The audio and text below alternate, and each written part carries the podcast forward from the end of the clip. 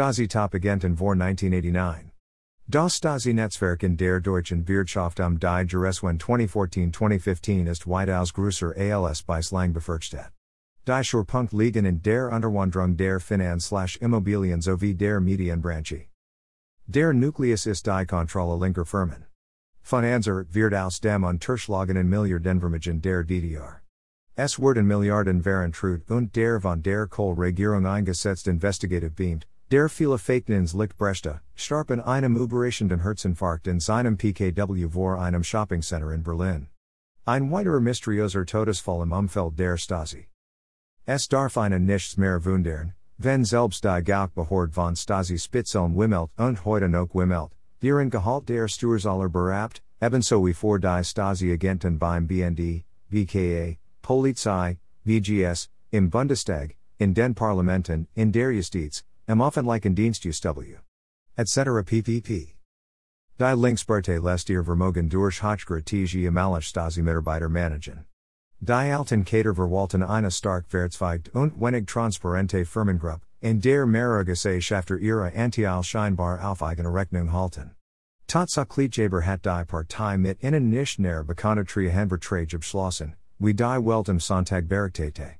Laut Satzung der Bundesvorstand der Linken vor die finanziellen Mittel und das Vermögen verantwortlich, und somit allen voran die Parteichefs Katja Kipping und Bernd Riexinger.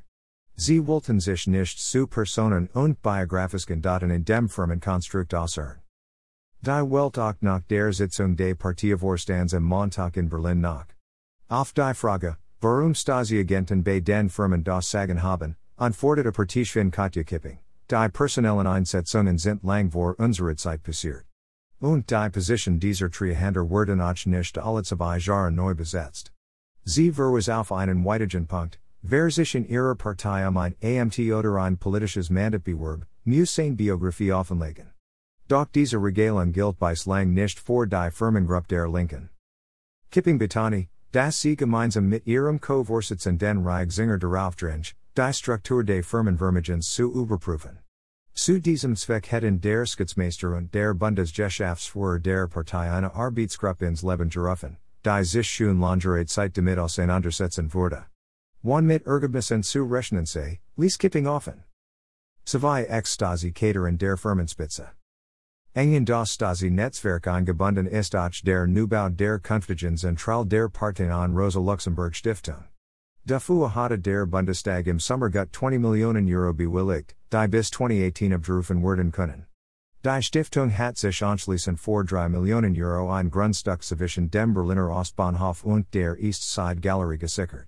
Vor dieses Vorhaben war schon im Juni 2013 eine Projektgesellschaft gegründet worden, die Rechtsform einer GmbH Company KG hat. Kommanditis ist eine Firma, die zwei ehemaligen Stasi-Kadern gehört, Matthias Schindler und Thilo Hajal.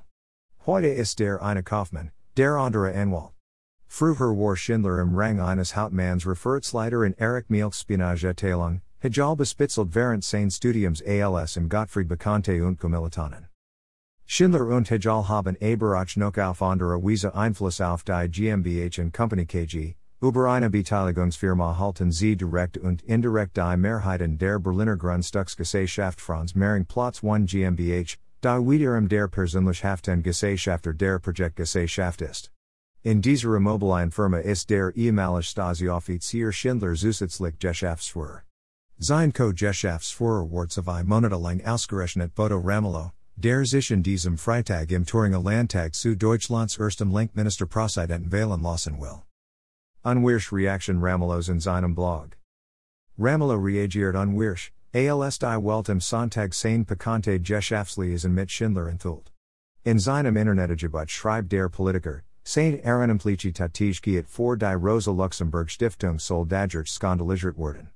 Er habe lediglich eine Kurzeit Geschäftsvortätigkeit ausgeübt und die Firma nur vom 12. August bis zum 13. Oktober gemacht. Nach der Fertigstellung des Neubaus gehe die Projektgesellschaft zudem in das Eigentum der Stiftung über. Tatsächlich ist Ramelow dafür verantwortlich, dass die neue Denkfabrik der Linken in einer mit Stasi Kadern durchsetzten Struktur entsteht.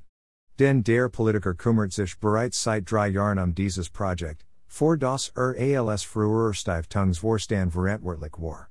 Kelm voorstelbar, das en am voorbij weitiges entschieden worden ist. Greater than es kann nicht sein, das in der deutschen Politik Verhältnisse wie in Russland herrschen, wo ehemalig KGB Mitarbeiter hinter den Kulissen unerkannt die Strippen ziehen. Hubertus Knabe. Direktor der Stasi für Gedenkstätte Berlin Hohenschönhausen. CSU Generalsekretär Andreas Scheuer Griff Ramelow Scharfen. In Deutschland darf es keinen Ministerpräsidenten geben, der mit hohen Ex-Stasi Leuten heute noch gemeinsam Sache macht, sagte Scheuer der Welt. SPD und Grüne dürften nicht jemanden zum Regierungschef machen, der ein Strippenzieher in einem Ex-Stasi-Netzwerk sei. Der Direktor der Stage für Gedenkstätte Berlin Hohenschönhausen, Hubertus Knabe, fordert die Linkspartei auf, die Rolle Hemeliger Stasi-Mitarbeiter in der Partei und bei der Verwaltung ihres Vermögens offenzulegen. Darauf habe die Offenlichkeit einen Recht. Es kann nicht sein, dass in der deutschen Politik Verhältnisse wie in Russland herrschen, wo ehemalig KGB-Mitarbeiter hinter den Kulissen unerkannt die Strippen ziehen, sagte. Er empfiehlt den Parteivorsitzenden den Kipping und Riexinger, Das Sie den Forschungsverbund seit Staaten der Berliner Freien Universität jetzt mit einer unabhängigen Untersuchung beauftragen.